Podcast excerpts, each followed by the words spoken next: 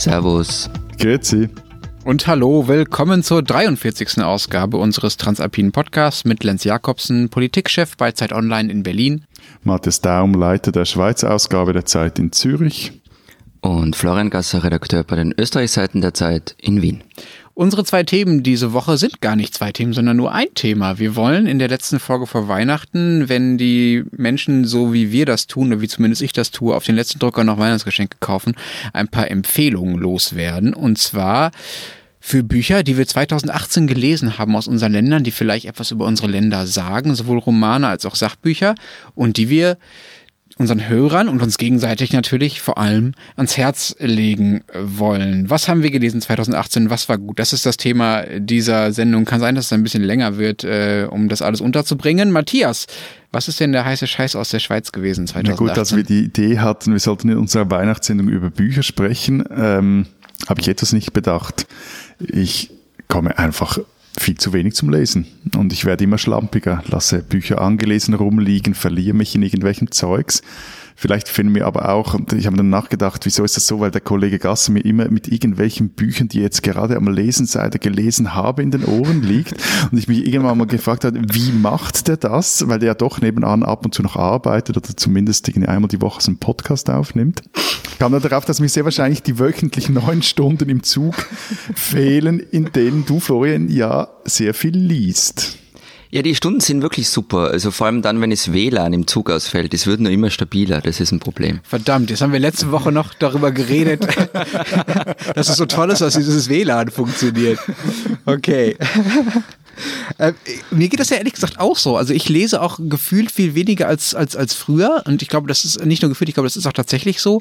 Und ich weiß natürlich, dass das was mit Lebensumständen zu tun hat. Es gibt ja diese schreckliche Formulierung von der Rush Hour des Lebens. Also wenn man Kinder hat und relativ viel arbeitet und so und alles gleichzeitig, dass man dann vielleicht weniger Zeit hat zum Lesen. Okay, das sehe ich ein und da falle ich wahrscheinlich gerade rein. Aber ich glaube, das hat auch ein bisschen was mit gesellschaftlichen Großtrends zu tun, die jetzt nicht nur in meiner persönlichen Biografie also liegen. Es ist ich habe mal in die Zahlen geguckt, so dass noch die Hälfte aller Deutschen überhaupt Bücher kauft. Und nur noch 40 Prozent der Menschen, die in Deutschland leben, schauen so einmal die Woche oder vielleicht sogar häufiger in ein Buch rein. Das ist ein krasser Rückgang. Es waren noch viel, viel, viel, viel mehr vor einigen Jahren. Also die meisten Deutschen lesen einfach gar nicht mehr. Ja? Also die Mehrheit der Deutschen liest nicht mehr. Das finde ich schon ganz schön krass.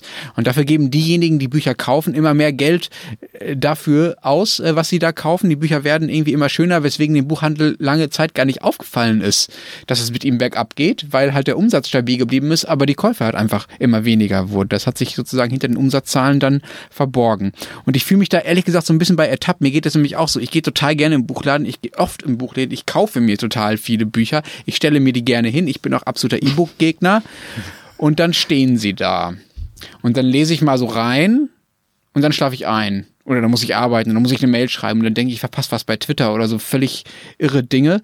Und mittlerweile kaufe ich mir manchmal sogar Bücher, in der gebundenen Version, weil ich die so schön finde, obwohl es sie schon in der Taschenbuchversion gibt. Etwas, was ich vor fünf Jahren niemals getan hätte. Ja, da habe ich ein Buch gekauft, um es zu lesen. Achtung, Achtung, Achtung, bald kaufst du dir Bildbände. Ja, das wird richtig schlimm. Das wird schlimm. Coffee Table Books. Also ich kenne das, was du erzählst, Lenz, wobei ich bin kein E-Book-Gegner.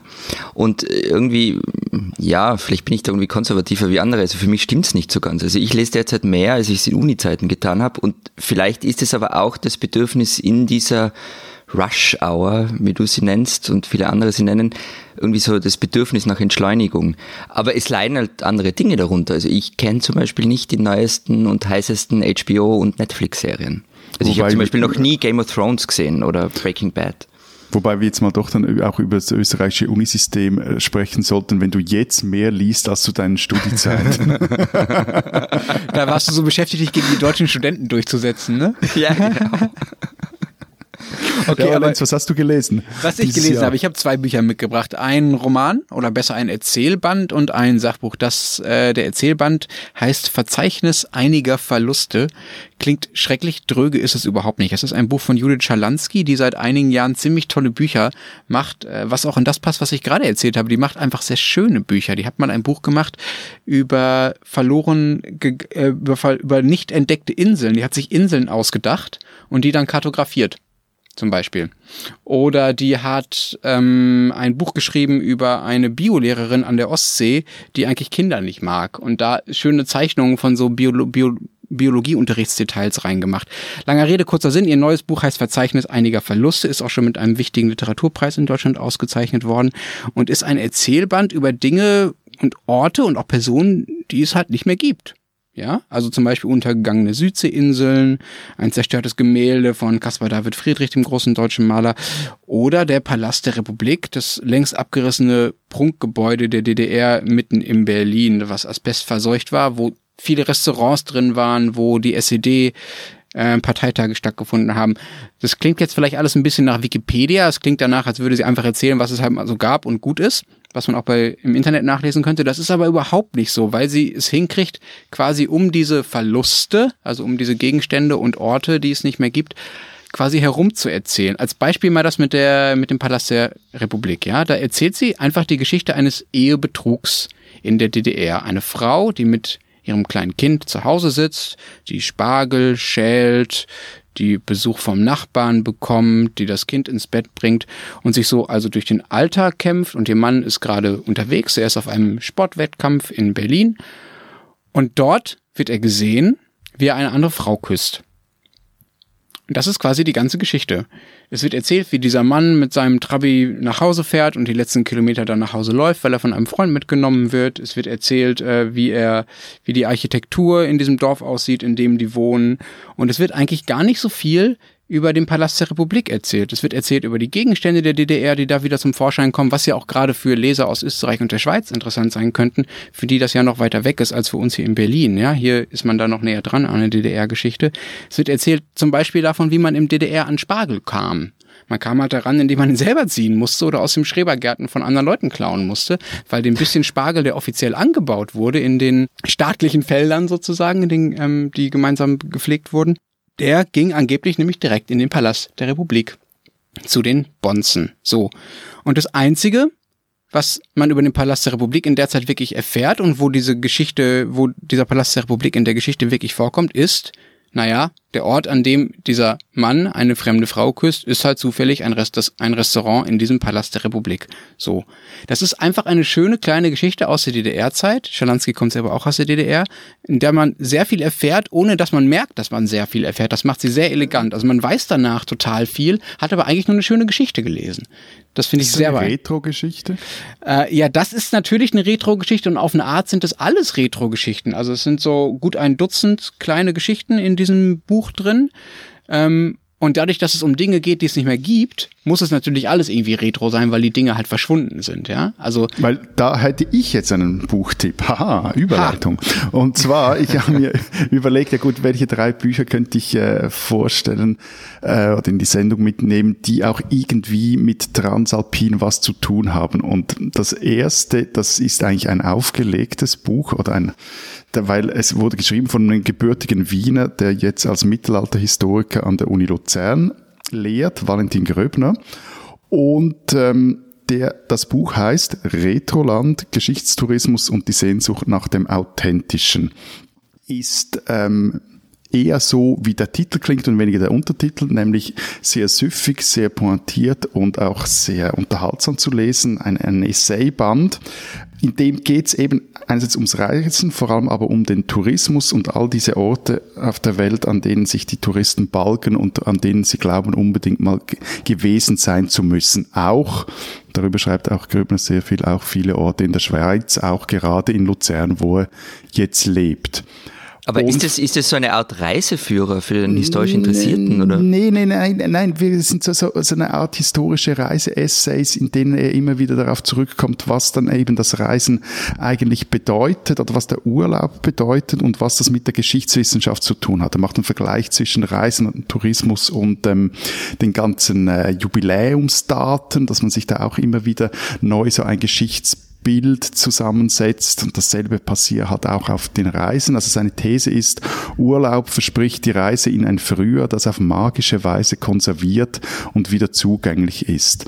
Und mhm. das Lustigste an dem Buch finde ich, also weil es von einem Historiker auch geschrieben wurde, dass er auch Selbstironie zeigt. Also er beschreibt dann auch seine eigene Reise. Er macht sich eben nicht nur lustig über, eigentlich überhaupt nicht lustig über Car-Touristen, die ähm, nach Luzern kommen oder die auf irgendwelche äh, schönen, also so Aussichtsplätze sich äh, aneinander drücken, sondern auch über sich selbst, wie er auf einen Ayurveda-Urlaub nach Sri Lanka geht und dort selber merkt, dass das einzig Authentische eigentlich äh, in seinem Urlaub sind am Schluss die Touristen.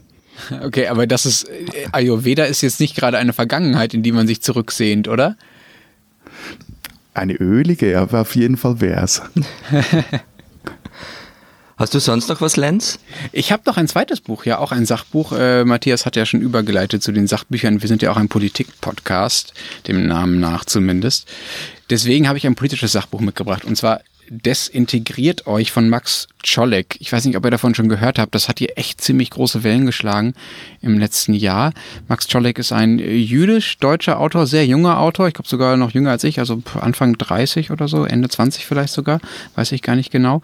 Das Buch ist. So jung bist jetzt du auch nicht mehr. Ich, mit Ende hallo, 20 ich bin total jung. Ich bin, äh, ich bin, obwohl gleichzeitig bin ich in der Rush Hour des Lebens. Irgendwie passt das nicht zusammen. Eben, ja. eben. Mhm. Vielleicht muss ich mich mal entscheiden, wie alt ich eigentlich bin. Das Ding ist jedenfalls ein ziemlich furioses Plädoyer dafür, dass sich äh, die Migranten nicht eindeutschen sollen. So, das klingt irgendwie ein bisschen dröge vielleicht oder so nach ja Leitartikeldiskurs ist aber überhaupt nicht. Der Typ schmeißt, schreibt unglaublich schmissig. Der schreibt von ähm, Jew Porn, also von jüdischem Porno und benutzt teilweise Slang-Ausdrücke und hat da ein Werk hingelegt, was eben überhaupt nicht Leitartikelsprache hat, sondern was sehr sehr viel Wucht dafür wirbt und auch analysiert, dass es eigentlich bei Integration nicht darum geht, sich zu integrieren. Also dass Integration eigentlich das Wort schon das Problem ist, ja. Gerade in Deutschland. Er sagt, in, in Deutschland funktioniert der Fremde, also derjenige, der sich integrieren soll, quasi als Dienstleister. Der auf den wird immer geblickt, der soll irgendwas tun, der soll sich den deutschen Gebräuchen anpassen. Das aller, aller tollste ist ein Türke, der Lederhosen trägt oder ein Syrer, der Sauerkraut isst, ja. Das ist total schön, weil dann sieht der Deutsche, da ist jemand zu ihm gekommen und hat sich angepasst und das ist doch schön, weil das nämlich, und das ist das Spannende an dem Buch im Umkehrschluss, das Bild des guten Deutschen stabilisiert. Der Deutsche ist ja dann das Ideal, an dem sich der Fremde zu orientieren hat. Und der Deutsche gerät aber gleichzeitig aus dem Fokus. Also, dass es Dinge gibt, die in Deutschland vielleicht nicht so gut laufen unter den sogenannten Bio-Deutschen, ja. Dass es äh, Dinge gibt, die äh, dem, mit dem man sich hier vielleicht eher beschäftigen sollte, als damit, was der, was der Türke so ist und wer die Nationalhymne singt und überhaupt und wie weit die Migranten sich denn an unsere Bräuche schon angepasst haben, sondern dass man vielleicht mal eher darauf gucken sollte, was denn hier im Land selbst ein bisschen verrottet ist, das gerät total aus dem Blick. Und das finde ich, äh, finde ich eine sehr spannende Analyse. Er sagt, als Deutscher ist man bereit, wirklich alles zu sein, nur eins ist man auf keinen Fall, Teil einer Gesellschaft von Nazi-Nachkommen.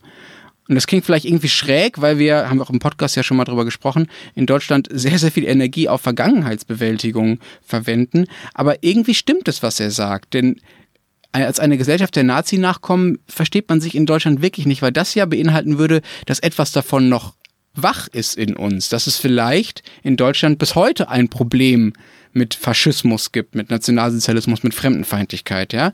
Das gerät aber völlig aus dem Fokus, wenn man lieber darauf schaut, dass es jetzt ja auch was weiß ich, äh, Erdogan-Wähler in Deutschland gibt, die irgendwie böse sind und sich ja nicht an das deutsche, ach so liberale Rechtsverständnis halten. Stattdessen könnte man auch darauf schauen, darauf weist Czolek mit ziemlich viel Wut hin, könnte man auch darauf schauen, dass der NSU-Prozess mit Urteilen zu Ende gegangen ist, die ganz schön krass sind, dass der größte politische Prozess in den letzten Monaten und Jahren ähm, der Prozess gegen ein paar äh, linke G20 Aktivisten in Hamburg war, die tatsächlich üble Dinge angestellt haben, aber dass es um strukturellen Rassismus um Poliz in Polizei, dass es um Verbindungen zwischen NSU und Verfassungsschutz viel, viel weniger geht in der Öffentlichkeit. Das ist schon, das ist schon irre. Und er sagt, um das zu ändern, muss man, müssen die Migranten quasi aufhören, sich am Deutschen zu orientieren. Er sagt, man müsste die migrantische Community als Ort der radikalen Vielfalt anerkennen, als einen Ort ohne Zentrum, ohne die Idee einer identitären Zugehörigkeit zu einer einzigen, nämlich der deutschen Gruppe. Dafür könnte auch erst einmal jeder Einzelne bei sich beginnen. Jeder Einzelne sollte darauf achten, dass er seine innere Fragmentierung zum Ausdruck bringt. Und das finde ich einen sehr spannenden Gedanken zu sagen, okay, wir sollten aufhören, uns an dem Gedanken festzuhalten, dass es eine Identität gibt, sogar eine deutsche Identität, der man sich irgendwie anpassen muss, sondern dass es ganz, ganz, ganz viele kleine gibt und dass sie idealerweise auch mal so nebeneinander stehen gelassen werden können im politischen Diskurs. So, ihr seht, ich äh, bin ziemlich der Meinung von Max Czolek und man, ich glaube, man kann dem Ganzen auch total viel vorhalten und sagen, das ist irgendwie alles Quatsch und das ist, äh, ist Unsinn und Deutschland ist ja total weit in der, äh, im Umgang mit der eigenen Identität und das funktioniert doch hier alles und natürlich müssen auch die Migranten, die kommen, irgendwas leisten und so. Ja, schön und gut, aber es war auf jeden Fall das Anregendste, was ich in dem Diskurs gelesen habe in diesem Jahr. Das ist aber der, der, der Lenz, der hat ja wenigstens noch einen Kopf, zum, um richtige, gescheite Bücher zu lesen, merkt man. Also das äh, mhm. nicht einfach irgendwelches Zeug. Weil mein zweiter Tipp, mein zweiter Tipp, etwas auflockend, ist eigentlich das Buch, das ich in diesem Jahr vermutlich am meisten gelesen habe, das ich euch jetzt auch eigentlich auswendig hier erzählen könnte, würde aber den Rahmen dieses Podcasts sprengen. Ist ein Kinderbuchklassiker, ein Schweizer, und er heißt Die Reise nach Tripiti. Ähm, geht darum, dass eigentlich alles abgewrackte Spielzeuge, Hauptfigur ist Theodor, ein Teddybär, der auf eine Abfallgrube, in eine Abfallgrube geworfen wird, weil er der Mutter oder dem Vater zu Hause nicht mehr passt. Die wollten dann kein kaputtes Spielzeug rumliegen haben. Und der Teddybär, der geht auf eine Reise, und jetzt sind wir wieder beim Transalpinen, nämlich über den Schweizer Alpenpass in Südtirol, durch Slowenien, durch die Hügellandschaft dort, in die Tiefe eben von Slawonien, dann auf einem Floß die Save hinunter in die damals jugoslawische Hauptstadt Belgrad, in den Süden ins mazedonische Skopje, schließlich an den griechischen Ägäishafen von Thessaloniki und von dort dann mit einem Fischer äh, zum Dorf Tripiti auf der Halbinsel, jetzt kann ich sicher nicht richtig aussprechen, Chalkidiki. Auf jeden Fall, das ist irgendwie so eines dieser Bücher, das man liest, vorliest, vorliest, vorliest und dann beim ersten Mal findet man, hä, was soll das mit diesen alten, äh, mit alten Spielzeugen? Es kommt dann also eben zuerst ein Teddybär, dann ein, ein, ein Ross, das nur noch zwei oder drei Räder hat. Nein, eine Rad fehlt und ein ist angekollt, zwei sind noch okay, dann kommt eine Kuh dazu, dann kommt eine kaputte Puppe dazu, etc. Und dann irgendeine Babuschka, die ihr äh, Kind verloren hat, etc. Aber mit einerseits ist es interessant als, als Zeitdokument, dieser, dieser Roadtrip dieser Truppe ähm, quer durch Europa und andererseits auch, es ist so geschrieben, das finde ich immer faszinierend, nicht nur bei Kinderbüchern, sondern auch sonst bei Romanen, dass es es lässt wie so Leerstellen. Es ist nicht einfach alles beschrieben, sicher auch damit zusammen, dass es Bilder hat, die man äh, sieht, aber auch in der Geschichte selber.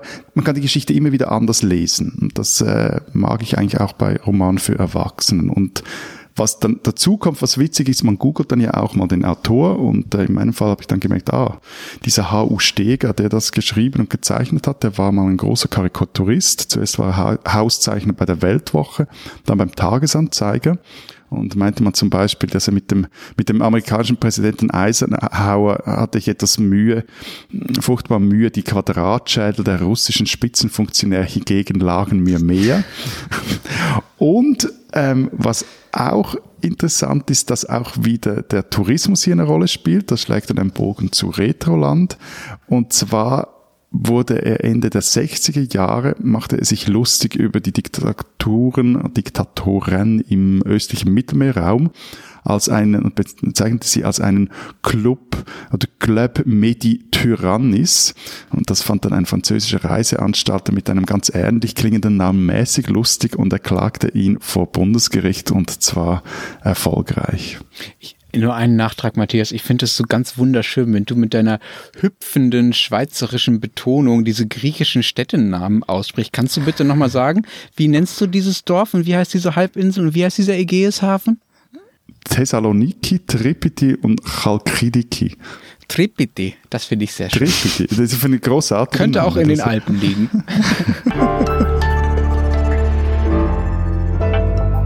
Diesen Österreicher sollten Sie kennen. Werden wir mal noch etwas ernst, ganz unliterarisch und sehr realpolitisch. Johannes Hahn sollte spätestens seit diesem Montag allen politisch interessierten Schweizern ein Begriff sein. Der EU-Kommissar aus Österreich ist verantwortlich für europäische Nachbarschaftspolitik und Erweiterungsverhandlungen und hat in dieser Funktion auch das Schweiz-Dossier unter sich. Wie unsere regelmäßigen Hörerinnen und Hörer wissen, hat die Schweiz mit der EU ein sogenanntes Rahmenabkommen verhandelt.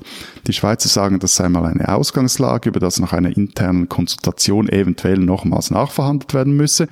Die EU hingegen meint No Chance Fancy Pants, das ist der einzige Text, den es gibt, oder wie Johannes Hahn am Montag an einer eigens einberufenen Pressekonferenz sagte, die Tür ist verschlossen, aber nicht versperrt. Und in den anschließenden TV-Interviews machte der ausgebildete Philosoph ganz unphilosophisch klar, wenn die Schweizer das Rahmenabkommen nicht wollt, dann werden die bilateralen Verträge bald einmal, Zitat, totes Recht sein. Das war eine relativ unverhohlene Drohung an die Schweiz, die hier so mäßig gut ankam seit dem Visay. Johannes Hahn, ein Österreicher, der uns in der Schweiz auch 2019 beschäftigen wird.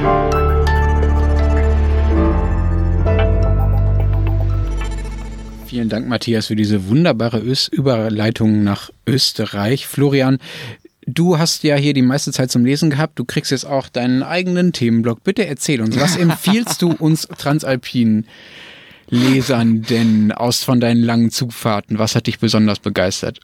Also mich hat das Thema ja fertig gemacht diese Woche, ernsthaft inklusive schlaflose Nächte, weil also ich finde, es war ein wahnsinnig gutes Jahr für Literatur aus Österreich, sowohl Sachbücher wie auch Romane. Also gerade 1918, 1938, diese, diese Gedenkjahre ähm, haben dazu geführt, dass viel Gutes erschienen ist, zum Beispiel das Buch von Hannes Leidinger und Verena Moritz, umstritten, verspielt, gefeiert über Österreich 1918 bis 2018 oder was weiß ich, eine, eine, eine ausgewählte Werke in vier Bänden von Peter Rossecker. Ähm, also ja, ich bin gar nicht nachgekommen, das alles wegzulesen, was da erschienen ist. Aber zum Punkt. Ich habe am Ende einen Roman ausgesucht, nämlich Daniela Meisel, wovon Schwalben träumen. Und es ist eines von denen Büchern, die ich ursprünglich gar nicht lesen wollte. Das lag zwar am Tisch, weil ich es, so wie Lenz, ich kaufe mir halt das Zeug auch und dann liegt's rum ich habe dann doch zumindest angefangen zu lesen und konnte dann nicht aufhören. Die Handlung ist recht rasch erzählt. Es geht um zwei Frauen. Eine, die Biologin Marie, lebt im Hier und Jetzt. Eine andere, Maries Großmutter Freda in den 30er Jahren. Sie ist ein Kind in den 30er Jahren. Marie hat einen deutlich älteren Freund, den Uniprofessor Fritz, der ihr einen Heiratsantrag macht, auf den sie nicht antworten kann. Sie geht dann zum Nachdenken in die Wohnung ihrer vor kurzem verstorbenen Großmutter, sieht dort alte Fotos, Briefe und so weiter durch und lässt das Leben Fredas Revue passieren. Freda war in ein, ein uneheliches Kind in einem niederösterreichischen Dorf. Und als wäre das im katholischen Österreich noch nicht genug, ist Freda auch noch ein Mädchen, das mit Konventionen bricht. Sie ist nicht brav, wie sich das eigentlich gehört. Sie trägt Hosen, tobt im Wald herum und, hohoho, will maturieren, also Abitur machen. Moment, sorry, Florian, darf ich mal kurz ja. unterbrechen? Das ist aber diejenige, die in der Jetztzeit lebt, ja? Nein, das ist die in den 30er ah, Jahren. Ah, okay. Das ist die in den 30er Jahren Mädchen dürfen immer noch keine Hosen tragen in Österreich. Doch, okay. doch, das, doch, so, so weit sind wir dann doch. Also darum geht's im, im, im Grunde. Und das Ganze spielt halt vor dem Hintergrund des Anschlusses Österreich an Nazi-Deutschland, der beginnende Zweite Weltkrieg. Und die Handlung dieser 30er Jahre wird immer wieder unterbrochen durch Fragen, die Marie ihrer Großmutter stellt. Etwa, das fand ich so ein, eigentlich ein beeindruckendes Zitat, Oma, ich habe Angst, mit Fritz ganz schnell in eine Familie nach Vorstellung zu rutschen und einmal drinnen werde ich von der Tradition überrollt. Und also ich, ich, wollte das ursprünglich deshalb nicht lesen, weil ich das Gefühl hatte, ähm, schon zu viele Romane gelesen zu haben, die in den 30ern spielen. Ha, das ist ein bisschen wie meine Aversion gegen die Nazi-Serien im deutschen Fernsehen. Finde ich sehr genau, sympathisch. Ja, ja, genau, ja. genau.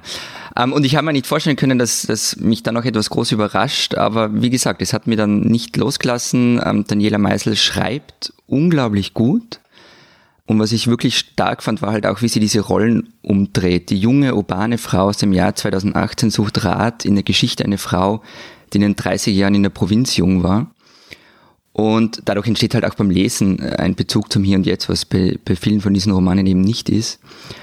Und ähm, schlussendlich, wer mehr über, über den Katholizismus in der österreichischen Provinz der 30er erfahren möchte, das sollte das auf alle aber, Fälle lesen. Aber Florian, eine Nachfrage dazu. Das ist diese mhm. 30er Jahre ist ja eine Zeitspanne. Wir haben darüber ähm, schon mal schon mal geredet, glaube ich, auch im Podcast, der die momentan auch die Zeit davor, die 20er, die immer wieder als auch als politischer Bezugsraum genommen wird. Ne? Also dass man Dinge, die mhm. heute heute passieren, vielleicht mit damals erklären kann. Kommt das wieder, was damals war? Diese Vorkriegszeit äh, spielt das auch eine Rolle in dem Buch? Also erfährt man auch was über die politischen Umstände oder ist das was sehr biografisch Persönliches? Äh, we weniger, also man erfährt über die politischen Umstände am Rande etwas. Es geht wirklich mehr um die Gesellschaft dieser Zeit. Also wie hat die Gesellschaft in dieser Zeit am Land, in der Provinz getickt? Be bevor jetzt Florian sein zweites Buch noch vorstellt, muss man noch etwas wissen, noch so ein, ein, ein gewisses Podcast-Geheimnis lüften. Es ist ja immer so, wenn wir oh über irgendwelche Themen diskutieren fürs Blatt jetzt, oder wenn wir uns gegenseitig zeigen, was wir jetzt gerade wieder planen, es ist immer so, wenn, wenn Florian anruft oder mailt oder eine, eine Nachricht schreibt und der es dann heißt oder in der man liest, ja, jetzt habe ich ein Wahnsinnsthema wieder aufgestellt oder durchgebracht. Das heißt, dann immer ein Wahnsinnsthema durchgebracht. Dann hat's entweder mit irgendwelchem archäologischen Klimbim zu tun oder er konnte sich er fand irgendwie wieder mal einen Dreh, wie er seine Leser mit seinem Mittelalter-Spleen äh, behelligen kann. Gehst du auch jetzt, auf Mittelaltermärkte, Florian? Äh, und trinkst Met. Können wir also, das als ein Ja ähm, verstehen, äh, interpretieren? Matthias, ähm, ähm, also ich, ich war dieses Jahr tatsächlich mal auf einem in Rattenberg in Tirol. Aber nur wenn Aber nicht verkleidet. Ja, ja. Äh, nur nicht verkleidet. Also und ähm, das ist auch ehrlich gesagt eine schöne Überleitung, Matthias, die du mir da ungewollt legst, nämlich zum nächsten Buch. Ich, ich habe den Podcast ja nicht nur gemacht, weil ich euch möglichst viel von meinem persönlichen Vorju Vorlieben unterjubeln wollte. Ähm, und dafür haben wir eigentlich viel zu wenig über das Spätmittelalter und die frühe Neuzeit gesprochen. Nur einmal habe ich irgendwie mit Biegen und Brechen, glaube ich, Kaiser Karl V. untergebracht. Jetzt aber kann Tell ich us more. Jetzt kann ich aber endlich mal über Kaiser Maximilian reden. Ähm, da erscheinen nämlich gerade regalmeterweise Bücher, weil sich sein Tod zum 500. Mal jährt. Und eins, das mir wirklich gut gefallen hat, ist eigentlich ein Kinder- bzw. Äh, frühes Jugendbuch. Das heißt, des Kaisers Narr ist in Gefahr von Verena Wolf und Sonja Ordner. Ähm, klingt bizarr. Lustiger Titel. Ist es auch. Ähm, die Geschichte geht so, es geht um den Hofnarren von Kaiser Maximilian, der durch ein Versehen aus einem Buch purzelt und im Zimmer eines Teenagers im Hier und Jetzt landet.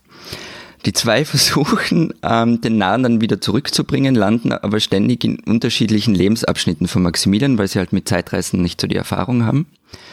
Ähm, mal ist Maximilian ein Kind und wird von seinem Vater, Kaiser Friedrich III. zurechtgewiesen, dann ist man mitten in einem Ritterturnier, dann am Schlachtfeld und so weiter. Also abgesehen davon, dass es alles wunderbar und unterhaltsam beschrieben wird, ist es Schlaue an dem Buch, finde ich, dass es ungleiche Duo gleichzeitig auch immer wieder in der Gegenwart ist und gemeinsam erklären sie sich ihre jeweilige Zeit. Also der Leser wird in die Zeit des Spätmittelalters herangeführt. Was war alles anders? Warum war es anders? Wie muss es sich angefühlt haben? Worum ging es den Menschen in dieser Zeit? Also mich hat das schwer begeistert, weil es einfach ein sehr niedrigschwelliger Zugang in diese Zeitepoche ist. Okay, aber äh, kannst du nochmal sagen, warum dieser Maximilian, den du ja offenbar schon lange bei uns einschmuggeln wolltest und das jetzt erfolgreich getan hast, was, warum der irgendwen irgendwie interessieren sollte? Also abgesehen davon, dass das bestimmt ein gutes Buch ist, meine ich. Aber warum war das ein mhm. wichtiger Typ? Also zwei Gründe. Äh, es gibt viele, aber zwei Gründe. Ähm, vieles von dem, was die Habsburger als Dynastie ausmachte, geht auf ihn zurück. Also er hat die eigene Genealogie stark hervorgestrichen und die Familie in den politischen Vordergrund gestellt. Das hat alles schon auch vorher, aber mit ihm dann wirklich begonnen. Und das Zweite, er war der erste römisch-deutsche Kaiser, der eine echte Marketingstrategie entwickelt hat, die alle anderen dann auch weitergetragen haben. Er hat sich zum Beispiel auf Porträts von Albrecht Dürer inszenieren lassen.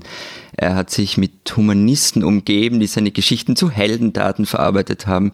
Es erschien zu seinen Lebzeiten noch ein Versroman über ihn, der Teuer Dank, in dem er irgendwie als großer Ritterheld gefeiert wird, der allen Gefahren trotzt. Das kann man schon ein wenig mit den lobhudelnden Politikerbiografien von heute vergleichen, die erschienen sind. Also dieses Jahr ist zum Beispiel eine über Sebastian Kurz erschienen und eine über Heinz-Christian Strache, die ihn einfach abfeiern. Ähm, also diese Art der politischen Selbstdarstellung geht auch nicht nur auf Maximilian zurück. Teuer dank Strache. Sag mal, und dann habe ich noch etwas. Ähm, es ähm, fehlt, ich wollte gerade sagen, es fehlt jetzt wirklich noch etwas, nämlich ein richtiges Alpenbuch. Genau, und ich, ähm, ich wollte euch um Erlaubnis fragen, also ich habe noch ein Buch, wo weder der Autor ein Österreicher ist, noch der Verlag ein österreichischer ist. Ähm, ich ich werde es aber jetzt trotzdem machen, wenn es in Ordnung ist. Ja, ja, wir hören weg. Ähm, sehr gut. Werner Betzing Klingelt da was bei dir, Matthias? Na, was klingelt? Ich erinnere mich, als wir bei ihm in Bamberg waren, vor drei, vier ja. Jahren für ein Interview. Und wie, wie, was, was hat er da gesagt? Irgendwie, er wolle was? Die, die Revolution? Oder ich glaube, das haben wir in Titel dann geschrieben. Ich will die Revolution, so ungefähr. Also Werner Betzing ist ein Alpenforscher. Ähm, das Buch, das erschienen ist, heißt Die Alpen über das Verschwinden einer Kulturlandschaft. Und es geht bei ihm darum, es ist eine Mischung aus Bildband und, und Texten, teilweise fast essayistischen Texten. Und mir kommt übrigens vor, Matthias, dass Betzing pessimistischer geworden ist, seit wir ihn getroffen haben. Also er noch ist, pessimistischer. Ja, ja, ja, noch pessimistischer. Also er ist, er ist nach wie vor sehr verliebt in die Alten auf eine, auf eine wirklich sympathische Art und Weise. Die Fotos in dem Buch sind nicht so spektakuläre Stimmungsfotos, also diese dramatischen Sonnenauf- und Untergänge, die man, die man sonst so kennt, sondern es geht ihm halt um das Verhältnis zwischen Mensch und Umwelt. Mal zeigt ein Speichersee im Sommer, dann das Oberengadin mit Straßen und Landschaft, mit Siedlungen und Feldern. Alles nicht großartig in Szene gesetzt, sondern völlig simple Bilder und gerade deshalb eindrucksvoll. Und es ist halt sein altes Thema, also diese, Verstädterung des alpinen Raums, wo Tourismusmetropolen entstehen, ähm, die, die nichts mehr mit der, mit, der, mit der Kulturlandschaft zu tun haben, die nichts mehr mit der Natur zu tun haben. Und es, es geht ihm halt diese immer weiter fortschreitende Erschließung ähm, und was er halt massiv kritisiert, ist, dass viele als Schlüsselbranche in den Alpen nur den Tourismus sehen und gleichzeitig dieser Rückzug der Menschen aus den peripheren Tälern. Ich, ich stimme mit ihm übrigens in ganz vielen Punkten nicht überein. Wir haben ja damals, glaube ich, sogar nicht gestritten mit ihm, aber sagen wir mal heftig diskutiert. Aber, also wer sich, wer sich für die Alpen interessiert, für die Alpenregion Europas, es geht eben nicht nur um Österreich, es geht um, um alle Länder, die im Alpenraum sind, dem sei das wirklich ans Herz gelegt. Wobei der, der, der Betzing bekommt oder bekam in den letzten Tagen diesbezüglich gerade die Schützenhilfe sehr unliterarisch aus der Schweiz eine neue Avenir Suisse Studie, die sagt, den Tod des Schweizer Wintertourismus in ein paar Jahrzehnten voraus, Klimakrise, Digitalisierung, demografischer Wandel, die würden dem den, den Gar rausmachen. Also. Äh, wo, wobei Betzing nicht sagt, dass der Wintertourismus vorbei sein wird. Er sagt, dieses ähm, gigantische Wintertourismus ähm, sollte zurückgehen, weil es auch nicht mehr dem, bald nicht mehr vielleicht den Bedürfnissen der Menschen entspricht. Und was du vergessen hast zu sagen wegen dem Schweizer Tourismus, Österreich macht euch halt platt im Wintertourismus. Aber da reden wir nochmal gesondert vielleicht. Hast, hast du noch ein Buch, Lenz, oder? Äh, ich habe noch, ich habe kein Buch mehr, aber ich habe noch eine Korrektur. Mir ist gerade aufgefallen, dass ich die arme Judith Schalansky, dass ich der ein völlig falsches Buch zugeschrieben habe. Ich habe, glaube ich, gesagt, dass ein, es, sie hätte eine, ein, einen Atlas der unentdeckten Inseln oder sowas gemacht. Das ist natürlich völliger Quatsch. Das ist ein Atlas der abgelegenen Inseln. Ja, also sie hat die Inseln kartografiert, die ähm, sehr, sehr spät entdeckt wurden, hat die Geschichte der Entdeckung nacherzählt, was ich sehr bezeichnend für sie finde, weil sie sich eben auf die Suche macht nach, nach Dingen, die so ein bisschen abseitig sind und nicht so völlig äh, vor einem stehen wie die Alpen das zum Beispiel tun. Ansonsten kann ich zu Kinder- und Jugendbüchern leider noch nicht so viel beitragen, weil ich meine, mein Kind noch in dem Alter ist, dass ich so Dinge durchblättere, wo dann so ein Ball drauf ist oder ein Haus oder ein Auto. Das kann ich sehr empfehlen, aber das ist jetzt literarisch nicht so spannend. Ball, Haus, Auto, ja. Mhm. Traktor, Bagger. Genau. Hast ich, du noch was, Matthias? Äh, ja, ich hätte noch eins und zwar also eines dieser angekaffelten äh, Bücher, an dem ich noch immer dran bin und ähm, das heißt, ist ein Schweizer Buch, ein Roman des Schweizer Autors, den auch in der Schweiz man kaum kennt. Jetzt hat, das, hat er ein, zwei Rezensionen, ein paar Rezensionen. Das Buch heißt Am Bahndamm und geschrieben hat es Pierre Schicke, geht um die Geschichte eines Typen, der auf offener Straße niedergeschlagen wird. Er kommt ins Spital und hat eigentlich nichts, hat sich in Stücken der Zunge abgebissen, findet man dann mal raus. Zuerst aber, weil er privat versichert ist, macht man ganz viele Untersuchungen. Der liegt in so einem Spitalbett und verliert seine Sprache oder tut so, als hätte er seine Sprache verloren und will da eigentlich nicht mehr weg. und liegt in diesem Bett, in diesem Zimmer. Es kommt dann jeweils der Oberarzt vorbei, es kommt die Pflegerin vorbei, etc. Und dann erinnert er sich an seine Jugend, als er mal an einem Bahndamm eine Bubenschlägerei mit äh, einem anderen Buben, der aber viel stämmiger war, als er hatte. Und der, der hat den anscheinend geschlagen dort, zumindest in seiner Erinnerung. Und so spinnt dann dieses Buch in diesen Rückblenden, erzählt er über die Geschichte, die, die Jugend, Kindheit des Mannes, oder er erinnert sich daran, ist aber nicht ganz sicher, ob er sich da richtig erinnert, geht dann auch die, auf die Suche nach diesem ähm, Kollegen, Freund, Bekannten, mit dem er sich damals geprügelt hat und äh, erzählt daran auch so eine, eine, Geschichte aus dem Großwerden in den 80er Jahren in der Schweiz, die ja sehr geprägt war durch diese 80er Bewegung. Also das gab so einerseits in, in Zürich die, die, bekannte Geschichte mit den Openhauskrawallen, aber auch in anderen Städten, eben auch in Basel, besetzte Häuser etc. Und das ist insofern interessant, dass das eine kulturhistorisch für etwa bis in die Gegenwart sehr prägende Zeit war. Und ähm, ich bin so bei diesem Roman immer wieder etwas hin und her. Einerseits finde ich ihn faszinierend, äh, wurde mir auch empfohlen, weil er ähnlich sei wie der das ganze Leben, von dem ich mal hier so geschwärmt habe, vom äh, österreichischen Autor, hilf mir schnell, Florian. Ah, Seethaler. Genau, von Robert Seethaler. Und ich bin seit, einerseits ist es sehr schön geschrieben, dann hat es aber auch so mehrere Ebenen durch den Rückblenden. Also das ist so auch beim Lesen merke ich da, ich muss mich dann immer wieder überwinden, reinknien, dann komme ich wieder rein, dann falle ich wieder etwas raus, aber ich bin noch nicht fertig. Also wenn einer unserer Hörer oder Hörerinnen das Buch auch am Lesen ist oder äh, spoilern Sie es nicht. Erstens e spoilern nicht und zweitens bin ich gespannt auf Rückmeldungen, wie unsere Hörerinnen und Hörer dieses Buch finden am Bahndamm von Pierre Schicke.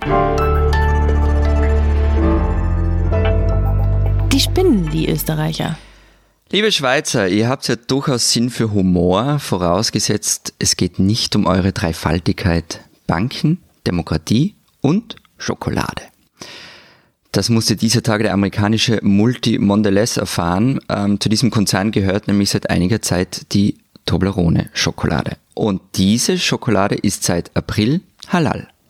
Gemerkt hat es niemand bis an diesem Sonntag, als eine Schweizer Boulevardzeitung das publik machte. Mit reißerischen Titel, einem antimuslimischen Unterton? Nein. Ganz sachlich und stets den Fokus darauf legend, dass die zwei Milliarden Muslime auf der Welt halt ein gigantischer Markt seien, den die Schweizer Firmen, okay, die amerikanische Firma mit, mit einem Schweizer Brand im Portfolio, geschickt anzusprechen vermögen. Lieber Schweizer, ihr seid in eurer Business-Nüchternheit ernsthaft, unironisch, beeindruckend.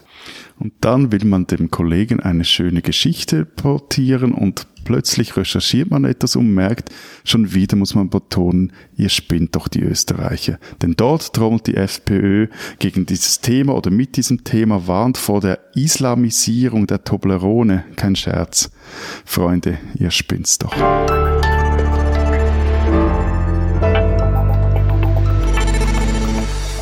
Das war's diese Woche bei der 43. Folge von Servus Grüzi Hallo, unsere Weihnachts-Sonderausgabe. Wir machen jetzt auch zwei Wochen Pause über Weihnachten. Wir haben keine Zeit, äh, uns zu streiten und Sie haben wahrscheinlich auch Besseres zu tun, als uns beim Streiten zuzuhören Bücher in dieser lesen. Zeit. Genau, all diese Bücher bitte lesen. Wir fragen dann ab. Ha, sagt der Deutsche. ähm, wir hören uns dann wieder im Januar und zwar am 9. wird es die nächste Folge unseres Podcasts geben. Bis dahin sagen wir guten Rutsch. Schöne Feiertag. Kurz nice. Kurz nice. Tschüss. Tschüss.